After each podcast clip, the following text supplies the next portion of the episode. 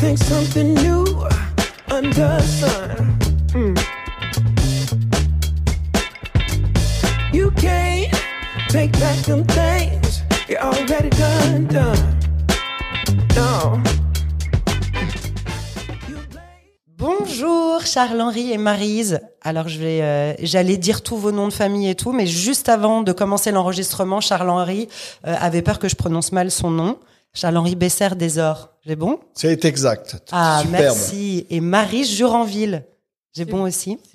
Euh, en, en préambule, avant de vous laisser vous présenter, euh, je voudrais raconter l'histoire de euh, ma rencontre avec Charles-Henri, qui m'a aussi présenté Marise, euh, pour donner espoir à tous les gens qui veulent rencontrer euh, les gens qu'ils admirent ou qu'ils aiment euh, ou qu'ils aiment lire.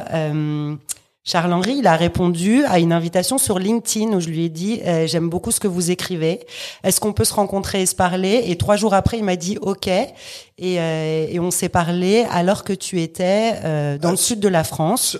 On se parlait. Je, la première fois où on s'est parlé, c'est sur le port. J'étais sur le port de Sanary en plein soleil. Voilà. Rappelle-toi. Donc, ce que je veux dire à tout le monde, c'est hésitez pas à contacter les gens parce que vous pourriez euh, ne pas être à l'abri d'une très bonne surprise et vous retrouver après à faire une super interview.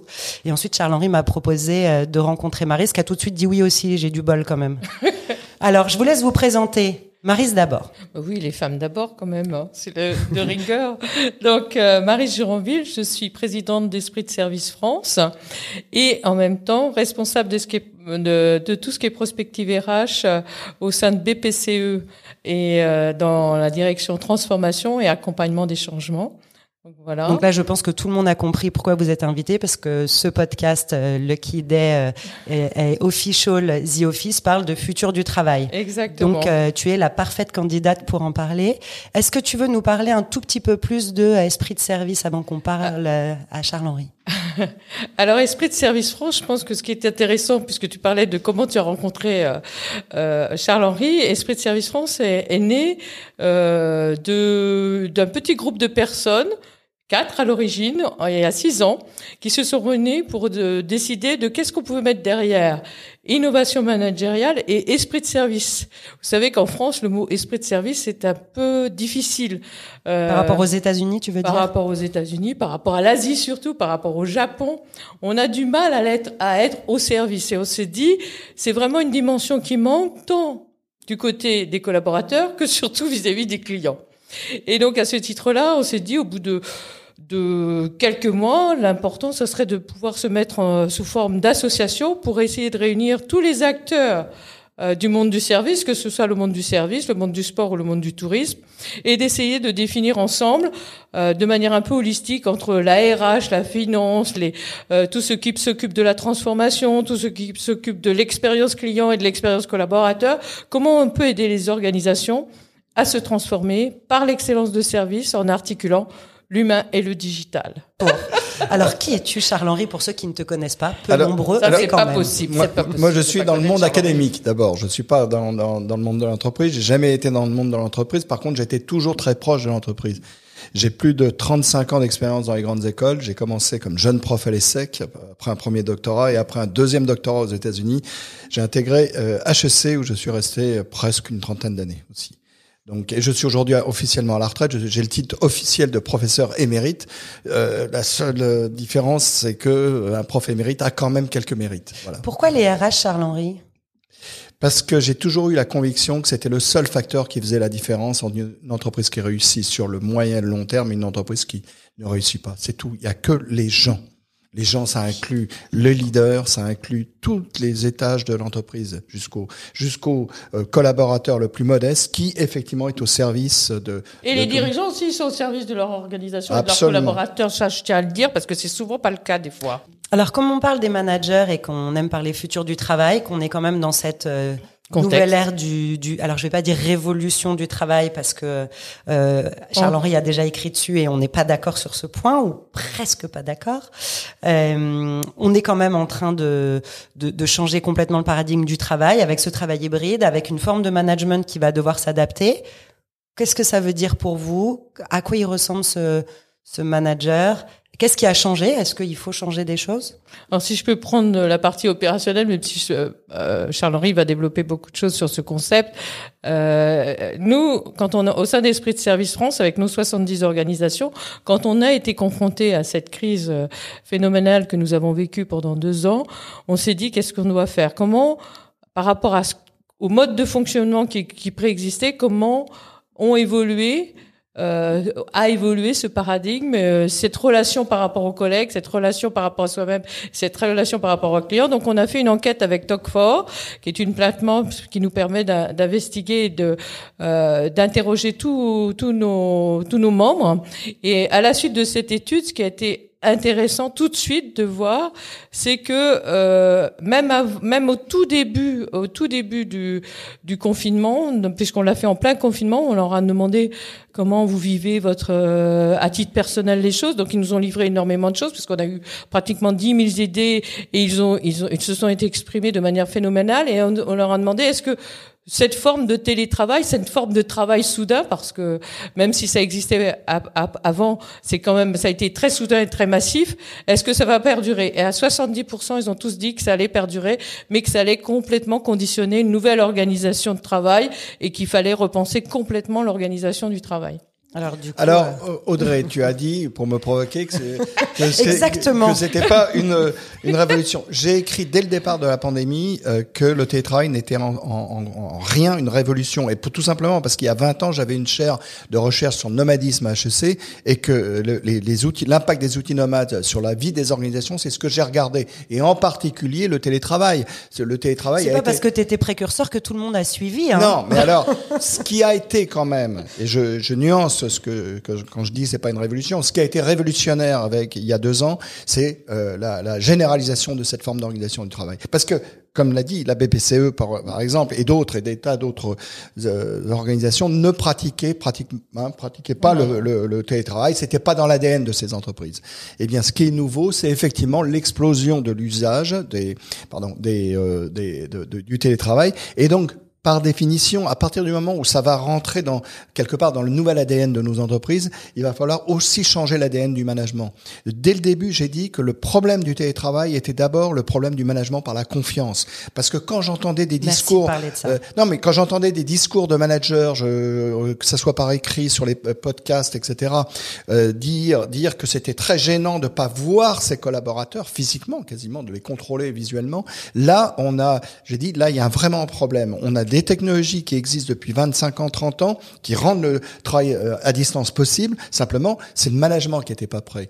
Donc, j'allais dire que l'avenir, c'est un peu un mélange des deux. Et chaque entreprise, et même au sein de la même entreprise, BPCE, je crois qu'il va falloir trouver des solutions hybrides qui sont, euh, je dirais, qui, qui vont être euh, liées au contexte. puis la dernière chose, tu, tu l'as dit aussi, c'est qu'il y a quand même cette, question clé de l'inéquité qui est mmh. posée. Mmh. Et entre des populations, parce que arrêtons de croire que l'entreprise de demain, 100% euh, des gens pourront être en télétravail. On sait très bien, et pour des tas de raisons, de, de présentiel, de relations très concrètes avec un client. Euh, et je veux dire, dans n'importe quelle situation professionnelle, on a besoin de gens en contact. D'accord? Et donc ces gens en contact qui vont être euh, obligés d'être en présentiel quasiment 100% de leur temps, qu'est-ce qu'on fait? Qu'est-ce quel discours va-t-on leur tenir face aux autres qui peuvent télétravailler? Et alors, tu as une idée là-dessus? Qu'est-ce qu'on peut mettre en place pour bah, euh, le, le, le, le, mot équité, euh, est, est, mal compris en France. C'est ça qui est intéressant. Et de fait mieux référence... en mieux, on en parle souvent. Oui, ici. oui, je sais, mais et, et, fait, et fait référence à une vieille théorie de management qui, d'une théorie de la motivation. Alors on cite Maslow, Herzberg, etc. Par contre, on ne cite quasiment jamais Stacy Adams. Stacey Adams à mon avis, le plus important des théoriciens de la motivation. En 65, il écrit un, un article euh, formidable qui s'appelle The Inequity of Social Exchange, in Social Exchange, pardon, The Inequity in Social Exchange, et dans lequel il dit que les gens sont motivés lorsqu'ils ont un, un, un, équilibre entre les, ce qu'ils apportent, donc la contribution, et ce qu'ils reçoivent, la, la rétribution. Et par rapport à ta question, je crois que ce qu'il va falloir imaginer, c'est des formes de rétribution je dirais, qui, qui, qui correspondent non pas à des situations d'égalité, parce qu'on ne pourra jamais avoir une égalité totale entre des gens qui sont en présentiel euh, à 100% et les autres qui sont partiellement en présentiel, etc. Donc ça, c'est donc il va falloir trouver du côté de, euh, de leur contribution, c'est d'être en présentiel, mais il va falloir trouver des formes de rétribution un petit, petit peu innovantes. Ça peut passer par des un compte épargne-temps, ça peut passer par différentes solutions qui sont euh, pas forcément de l'argent en quelque sorte. Je rebondis sur cette histoire de euh, est-ce que ça va être possible d'être en total remote, de jamais se voir, d'être au bureau ou pas au bureau? Euh, Moi, je pense le contraire. J'ai euh, j'ai vraiment l'impression qu'on va pouvoir bientôt rentrer dans l'ère du sur-mesure. C'est-à-dire qu'il y a des des ah, populations, des jobs qui peuvent être faits complètement en remote. Et je prends l'exemple d'Official. nos équipes de dev, ils sont 100% remote. Ils travaillent chez eux euh, toute l'année, de, euh, de 8h à 22h, et je dis ça n'importe comment, parce que ça peut être aussi de 14h à 2h du matin, on vérifie pas.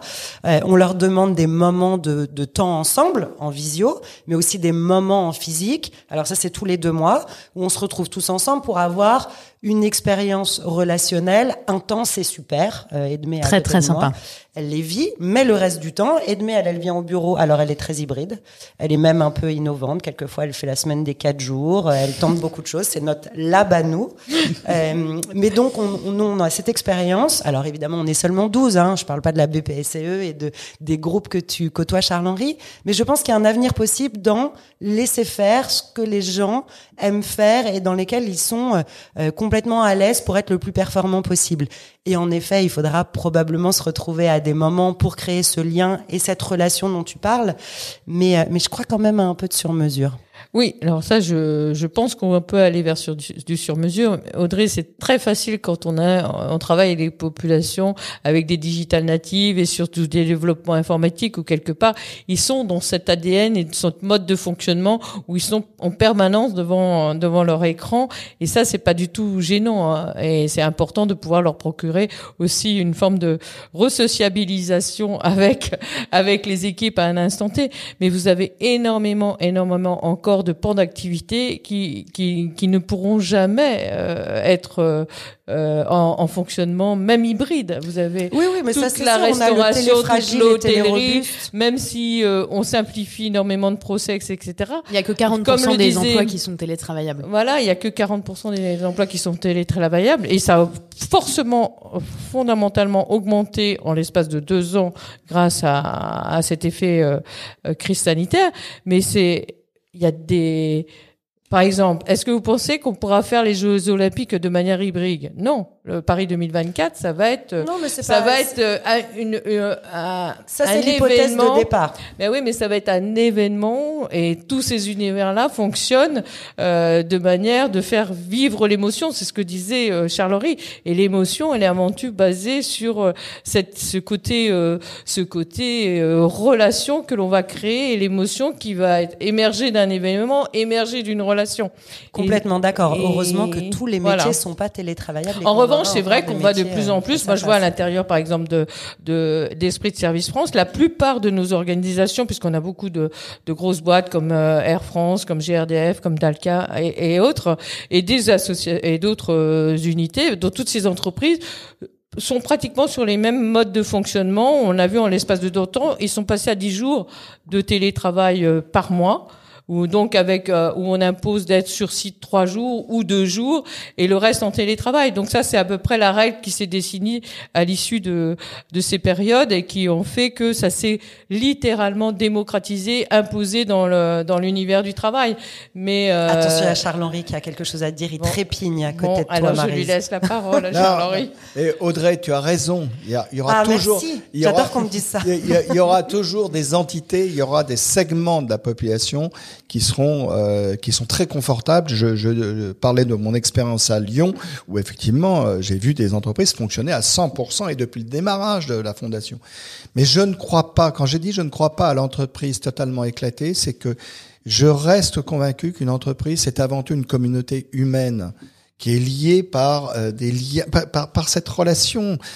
D'ailleurs, on a on, on a vu, euh, rappelle-toi, vers euh, novembre 2020, là, après à partir du deuxième confinement, un épuisement en fait des personnes en télétravail. Parce qu'il faut pas oublier, et je l'ai dit plusieurs fois, que la situation de télétravail, surtout quand c'est à domicile et que c'est pas fait dans un tiers lieu que tu connais bien, tu vois, euh, c'est la situation la plus inégalitaire de travail. C'est très facile de se gausser, de dire le télétravail c'est l'avenir du travail quand on a une, un euh, une maison de cinq ou six pièces à Versailles, etc. Et qu'on a non non mais je veux dire j'en connais hein, des, des grands prophètes du télétravail.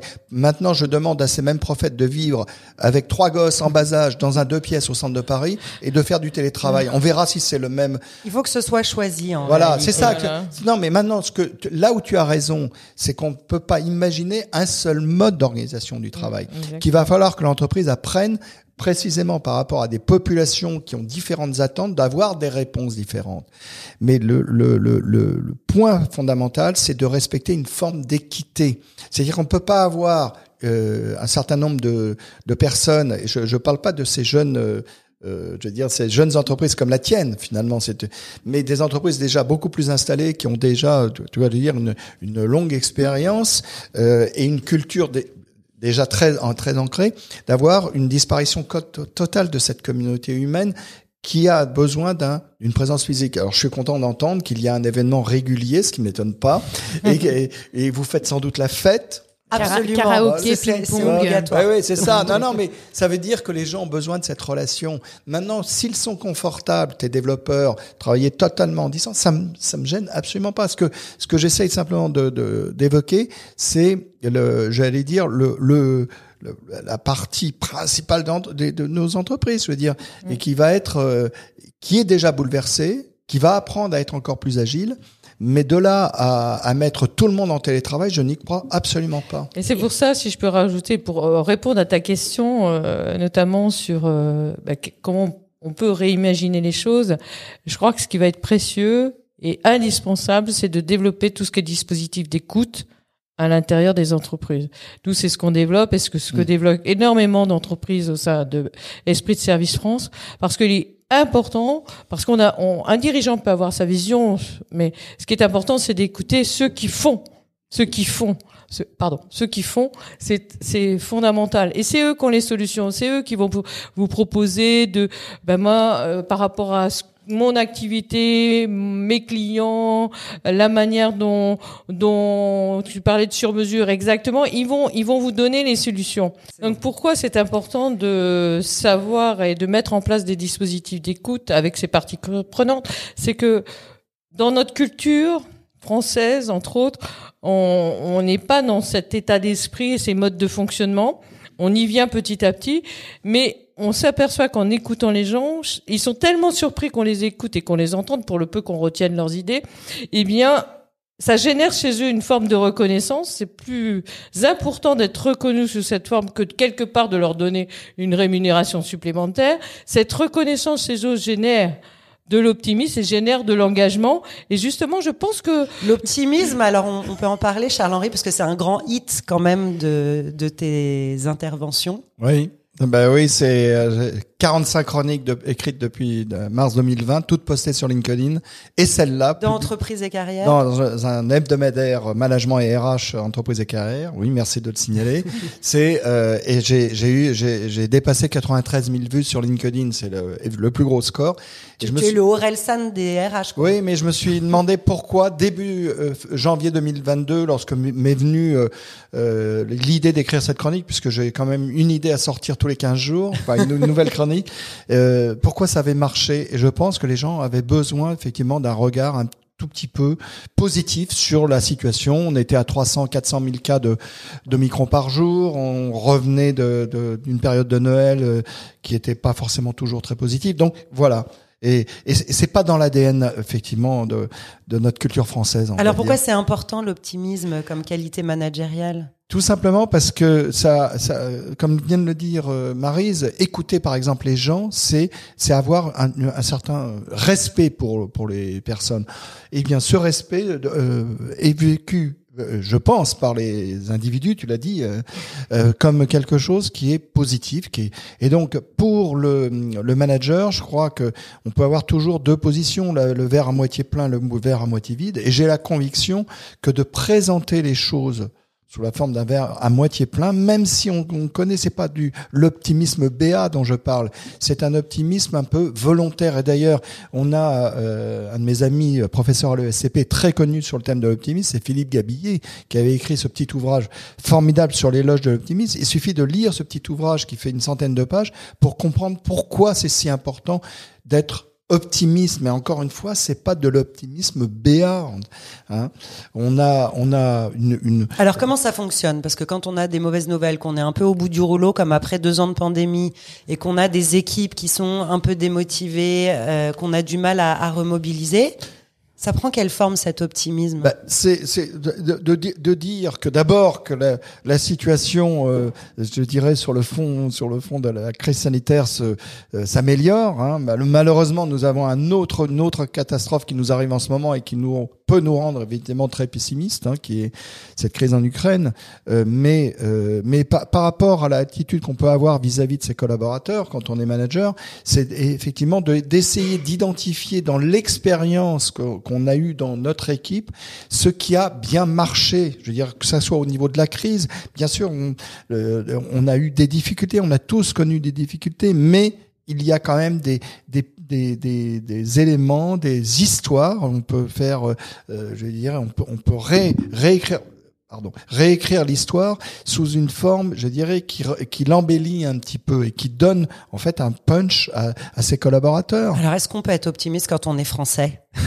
Parce que du coup, j'arrive beaucoup à l'imaginer. Moi, j'ai travaillé dans des entreprises américaines où c'est mm. une seconde nature, l'optimisme, oui. d'être extrêmement euh, toujours enjoué, etc pour le français, on va pas se mentir, ça fait pas partie quand même de notre non, ben, nature on, première. On, Alors comment je, on la force? Eh ben comme comment on la force, eh ben, comme dans le sport. Voilà, c'est encore encore une fois, c'est un petit peu euh, ce qu'on disait tout à l'heure sur le sur le management, c'est changer un peu de posture, changer de changer ce euh, voir voir la vie différemment. Les Français effectivement sont parmi les plus pessimistes au monde. Hein, toutes les études le monde, même je crois après l'Afghanistan, ce qui est quand ce même aucun sens. Euh, ce qui a aucun sens. Ce qui veut dire que là, on a un sacré, euh, une, sacrée, une sacrée marge de progression. Alors pour les managers, ça veut dire effectivement de, prendre toutes les petites réussites qui se sont produites dans un temps récent pour euh, pour atteindre des objectifs, je veux dire quelquefois dans des situations difficiles, et de montrer que ça a marché. Je veux dire, il y a, il y a, il y a toujours une, une, je dirais, une expérience qui peut être retirée, une expérience positive qui peut être retirée de, de, de, de, de décisions, de, de, de, petits événements qui se sont produits euh, pendant la pandémie, dans les temps, de, par exemple, de retrouvailles. On parlait de cette question de l'hybride, des temps présentiels, etc. C'est par exemple valoriser les temps présentiels, si tu veux. Ok, Maris, comment ça marche l'optimisme alors euh à la BPCE À la BPCE, je ne sais pas. Je pense que c'est très euh, très propre à chacun, mais il faut cultiver. Il faut que les managers cultivent ces formes de, euh, d'essayer de, de développer. Euh, comme je dis souvent, quand on te demande c'est quoi euh, esprit de service France, c'est quoi l'esprit de service pour vous? Et qu'est-ce que je réponds? C'est simplement le plaisir de faire plaisir. Si on était tous dans cette dimension du plaisir, et je pense que ça fait partie de l'optimisme. On peut pas faire plaisir si si on n'est pas optimiste et si on développe pas ces caractéristiques. Mais le plaisir de faire plaisir, ça change beaucoup la nature de la relation. C'est, pour moi l'essence même d'être au service. Et quand on a euh, travaillé avec Charles-Henri et puis euh, notamment quand on a travaillé euh, euh le, la première étude qui était euh, ce qu'on appelle Voyage au cœur du management et que vous trouverez sur le site Esprit de Service France, on a imaginé des scénarios du manager de demain. Et donc on a on a d'abord essayé d'imaginer quels étaient ces, ces mondes de demain. Alors donc, pour ceux qui sont pas au courant, la prospective, c'est imaginer les mondes de demain et voilà, créer des scénarios. C'est pour ça que Marise en parle très naturellement, mais c'est pas une technique que tout le monde connaît. Alors moi je suis une grande fan, mais est-ce que tu veux Alors nous- justement, nous parler pour- de ces mondes? Donc le monde qu'on a imaginé par rapport au management, on, on l'a imaginé en trois catégories le monde souhaité, le monde augmenté et le monde redouté. Parce qu'on avait vu à travers l'étude dont je parlais tout à l'heure que nous avons réalisé, eh bien que parmi tous ces tous ces managers, il y en avait encore qui avaient les traits où les collaborateurs de ces managers avaient totalement bien décrit les types de management qui étaient à la fois dans ces mondes souhaités, dans ces mondes augmentés et dans ces mondes redoutés. Et on en a fait des scénarios avec, pour vous tout vous dire, euh, bah, par exemple dans le monde redouté, et ça on l'a très bien vu dans les expressions, on a ce qu'on en a appelé le manager fantôme. Donc c'est ce que je disais tout à l'heure. Ouais. Eh bien, il n'existe plus, il n'est plus là. Le manager, sauf qu'il peut, dans des situations difficiles. Et on a, on a vraiment euh, essayé de décrire ces caractéristiques de sa- chaque type de management dans ce monde redouté. Et le toujours encore un, un management qui existe encore, le culte du chef, le manager culte du chef. Ça Bon, alors, existe tout encore. Celui-là, le monde redouté, on n'en veut plus. Bon, alors, Alors, je vais vous parler du par- monde voilà. augmenté. Oui, alors, du monde augmenté. augmenté. Alors, dans le monde augmenté, on a ce que l'on a appelé nous le monde e-manager, et je pense que tu en fais partie. tu en fais partie, Audrey. Ou alors tu es le manager éco- écosystème. Et ça, c'est. C'est quoi un manager écosystème? Eh bien, c'est quelqu'un qui est capable à la fois de, de, de s'interpénétrer et de fonctionner avec tous les, écosystèmes en dehors même de son environnement propre. Et je pense que ça, c'est une dimension qu'il va falloir développer de plus en plus. D'être en interrelation, comme tu le fais aujourd'hui Bah, avec nous. Exactement. Et on avait aussi, eh bien, euh, évoqué dans ce monde augmenté le no manager, c'est-à-dire qu'il n'y a plus de manager, c'est un peu ma plaque à induction quelque part, en gros. Alors- Mais- et donc, euh, pour terminer, avant que tu me coupes la parole, Charles-Henri, Non, je voulais parler du troisième monde. du troisième monde, qui est le monde souhaité, hein, puisque ça avait, on a fait ce livre notamment aussi, je vais quand même rendre à César, bon, à la fois par les membres de l'Esprit de Service France, mais aussi avec Aline Squarnet. Et donc, euh, dans ce monde souhaité, on a développé trois types de management, trois types de managers. Un manager inspirant. Donc là, on vient sur le leadership qu'on évoquait en tout début. Un manager développeur et un, ma- un manager co. Ça, ça me plaît beaucoup, le manager, Manager co, c'est quoi? C'est dans c'est comme une co, équipe de collaboration, co, coopération, co, co-construction, co-développement, co, co. Alors, pour, pour revenir sur ces trois scénarios, parce que je, je, je connais bien, puis Aline Squarneck est professeure à l'université de Caen et, euh, et a été la présidente de l'association AGRH, qui est l'association des profs et enseignants-chercheurs, que j'ai moi-même présidé à sa suite pendant quatre ans, de 2017 à 2021. Et en fait, euh, si, tu vois, si, on fait le lien avec l'optimisme, très clairement, ce- celui qui est dans les trois mondes le plus optimiste, c'est le monde souhaité, puisque on a, on a à la fois l'inspiration, on a le développement, et puis cette fameuse capacité du manager à être co quelque chose. Enfin, co. Donc, tu vois, je veux dire, si je faisais un choix, je dirais évidemment le, un monde où l'optimisme est dominant, c'est le manager souhaité. C'est le manager souhaité. Inspirant, J'ad- manager J'adore ce- inspirant. cette euh, conclusion de, de ces trois mondes et de celui qu'on veut absolument pas Mmh. et, euh, Voilà. et le, le souhaité vers lequel on va essayer de faire tendre euh, bah, toutes les entreprises euh, du monde, Ouais. de France pour commencer, parce que bon, on parle en français aujourd'hui, on peut peut-être refaire un, on fait, on refait la même en anglais.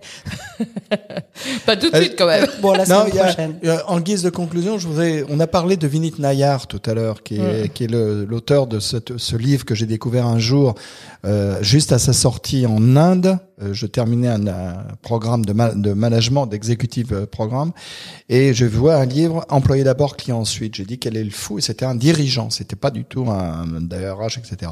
Et le livre était formidable. Mais il y a eu d'autres livres qui sont sortis, et très récemment, il y a Tu veux nous faire une petite liste d'ailleurs pour, Non. pour nos, nos Bah, auditeurs Je veux dire, dans, dans les livres. Celui-là, il est indispensable. Euh, Je, je pense que euh, employé d'abord, client ensuite, qui est sorti en 2008, en, en 2018, pardon, en, deux- en deuxième édition, donc chez Diathéno. Donc ça, il faut le lire parce que c'est aussi un, sur le livre Et sa un, conférence, elle est en intégrale sur le site, euh, sur la chaîne YouTube d'Esprit de Service France, la, la conférence de Vinette avec, euh, avec Charles-Henri. en- en Euh, Voilà. sinon, dans, dans les livres beaucoup plus récents, moi je, re- je recommande le livre de Hubert Joly euh, qui, qui est sorti en janvier, qui dont janvier 2022 et dont l'on- le titre en français, hein, il était sorti l'année dernière en anglais et euh, le, le titre c'est- c'est l'entreprise d'une affaire de cœur.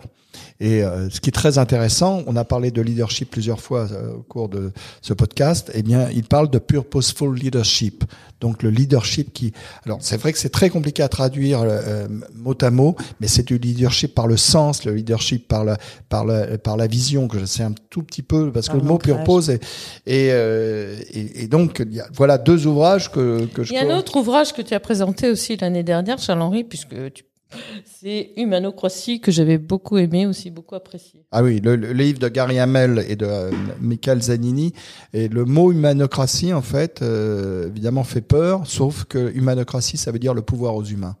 Donc on est véritablement dans un dans un livre qui est qui est je l'ai effectivement amené en France puisque j'ai je l'ai fait traduire j'ai supervisé la traduction et en fait dans ce livre on a le, le- le- tout le le, le travail que doit faire une grande entreprise, et surtout destiné aux grandes entreprises qui sont devenues très fossilisées, avec des systèmes bureaucratiques très très ancrés. Et donc tout le livre, c'est comment on apprend aux entreprises qui sont historiquement très euh, bureaucratisées. Et d'ailleurs, dans le monde bancaire, on a de beaux exemples. Je veux pas, Oui, pas chez nous. non, non, mais justement, pas chez vous, mais mais sur euh, sur, euh, je veux dire, en- on a quand même des entreprises assez structurées. Et tout ce livre, c'est un apprentissage pour devenir beaucoup plus agile. Tu nous parles de, de ce livre euh, qui s'appelle L'enfer digital. Non, l'enfer numérique. L'enfer numérique. Oui, Ah bah, c'est un livre qui met l'accent sur, euh, je dirais, l'impact délétère du digital sur la planète. Tout le monde se gausse, par exemple, de- du développement de la data partout.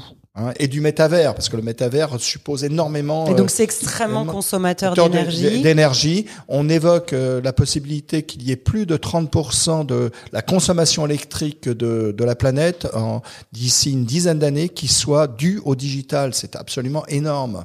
C'est bien plus que l'industrie aérienne, c'est bien plus que d'autres industries qui sont soi-disant des industries polluantes. Alors comment on va baisser le comment on va baisser le niveau euh, de, de cette consommation dans un mode où on travaille quand même de plus en C'est plus pour sur ça que les dans les entreprises, on commence à développer tout ce qui est euh, euh, comment travailler en étant euh, en, en accentuant tout ce qui touche la, de- la prise de conscience d'être responsable numériquement. Donc on fait des formations sur comment vider ses fichiers, comment euh, comment assainir sa production et, euh, et essayer d'alléger au maximum euh, parce que ce qui coûte cher euh, dans le digital, c'est les vidéos, c'est les images, c'est les PowerPoint, c'est tout ça. Ça, ça augmente les bases de données énormément et euh, c'est de rentrer dans une ère de la diététique de la consommation digitale. Et je pense que ça c'est important et il va falloir apprendre à, à, À être dans l'esthétique et dans la diététique aussi bien dans l'usage que dans le que dans les modes de fonctionnement et que dans à tous les niveaux. Je pense que ça, ça devient. Est-ce que vous croyez qu'il y aurait des jours de déconnexion où on, on va nous demander alors plus euh, de rester enfermés pour éviter le Covid, mais de euh, complètement de se toute façon, déconnecter quand on journée, voit aussi, euh, justement, on n'en a pas parlé tout à l'heure, mais quand on voit que trop de digital pouvait conduire aussi à, à des formes d'absentéisme qu'on n'avait pas pu voir, et, et ça, c'est c'est parce que justement, on parlait des gens tout à l'heure qui étaient optimistes engagés. Les gens engagés, quand ils sont trouvés en télétravail, eh bien, ils, se, ils étaient surengagés parce que c'est dans leur nature, ils travaillaient encore plus. Alors que certains, ben, avaient- je dirais, c'est- d'ailleurs toi, Charles-Henri, quand on avait quand on avait fait le premier webinaire à Esprit de Service France, tu étais avec un avec quelqu'un du Canada et un chercheur du Canada, tu te rappelles, il disait les dans le, au moment du télétravail, on constate que les gens engagés ben, travaillent encore plus et les gens désengagés, comment il, il avait dit l'expression, c'était euh, c'était ah ben, je je retrouve plus l'expression, ils glandent encore plus, voilà, ils glandent encore plus avec l'accent canadien, c'était hyper drôle, glandent encore plus, mais il avait vraiment insisté sur l'idée qu'il fallait très très vite faire attention à ce surengagement qui pouvait conduire à un épuisement physique et psychique euh, dans l'activité Donc on professionnelle. s'épuise et on épuise la planète. Donc on fait Voilà, exactement. Les pour- deux. pour répondre à ta, à ta question, là, c'est c'est effectivement de la frugalité. Je crois qu'il va falloir apprendre à être beaucoup plus frugal dans l'usage du, du digital. C'est pas évidemment de de- d'aller contre les évolutions technologiques. Je, je veux dire depuis depuis que je regarde l'impact des technos sur euh, les, les, les organisations, les, le- le- bah, les, les usages en fait qu'on a, c'est d'être beaucoup plus responsable.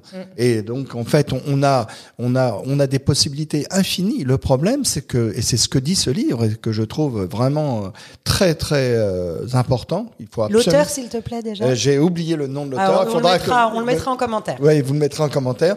Mais par contre, euh, il a, à mon avis, il fait de, le, le, le, le- le lien avec, je dirais, un problème crucial. Il y a une autre livre de Inès Léonard-Duzy, euh, et là, je ne me souviens plus de, de- de- du titre. Alors tu viendras commenter quand on fera la Oui. parution avec toute ta liste. Oui, oui. Non, et, qui, est, et, qui est, et, qui est, et qui est beaucoup plus large d'ailleurs, parce qu'elle montre les, tous les effets, par exemple, de consommation de terres rares, etc. euh, Ce que fait peu le livre L'enfer numérique, si tu veux. C'est c'est un là. bon complément. Ah, c'est un bon complément, oui. Merci puis- pour et- ces conseils. Et puis la dernière chose, c'est euh, euh, parce que je rêvais d'un livre il y a deux ans, je sais pas si je- s'il est encore approprié, d'écrire un bouquin que, qui, qui, qui devait s'appeler l'enfer noir du digital. Non, la, le comment ça s'appelle le, le truc du le truc de- de- noir du le livre noir du digital. Voilà, le Livre livre noir noir du digital, tout simplement pour montrer la consommation, les consommations sur la planète, les consommations de terres rares, euh, l'enfermement qu'on a de plus en plus avec les systèmes digitaux de ces jeunes, etc. Ces, ces jobs, etc. Enfin, Bon, Charles-Henri il passe du livre noir du digital à l'optimisme euh, en un clin d'œil. Hein. Faut pas le laisser trop parler. Allez, merci à tous les deux. Bah, J'espère que euh, nos Merci, auditeurs Audrey. vont autant aimer ce moment euh, que moi, où on avait un, un cours euh, gratuit de prospective et un cours euh, de management et de RH d'HEC et de toutes les grandes écoles. Donc précipitez-vous et, et obtenez votre diplôme. Merci infiniment. euh, merci pour cette, cet après-midi ensemble. Et à très bientôt